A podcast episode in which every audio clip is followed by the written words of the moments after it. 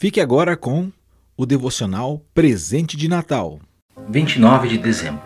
O Madeiro Esquecido. Leitura bíblica de hoje, Atos 10, 34 ao 43. Nós somos testemunhas de tudo o que ele fez na terra, onde o mataram, suspendendo-o no madeiro. Atos 10, 39.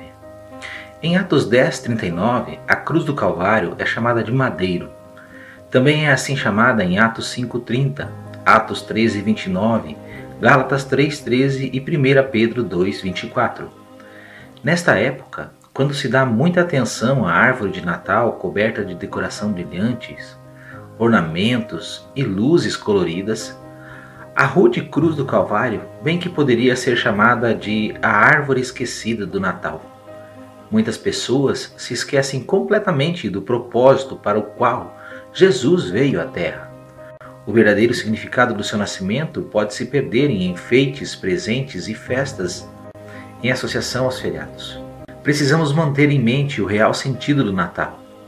Lucas nos diz que o Filho do Homem veio buscar e salvar o que estava perdido. Lucas 19, 10.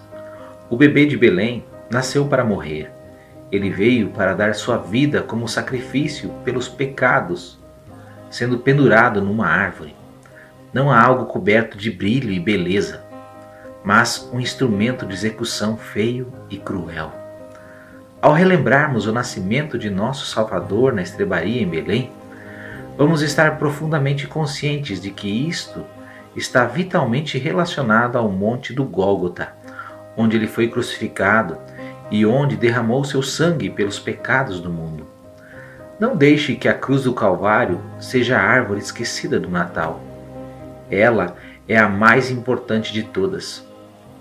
O Cristo do Natal também é o Cristo do Calvário.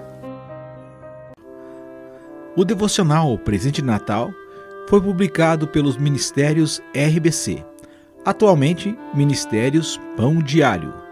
Autor Martin R. Dehan II. Narrado, produzido e editado por Fábio Marzarotto. Publicado no canal do YouTube do Proclame o Evangelho. youtube.com barra Proclame o Evangelho tudo junto.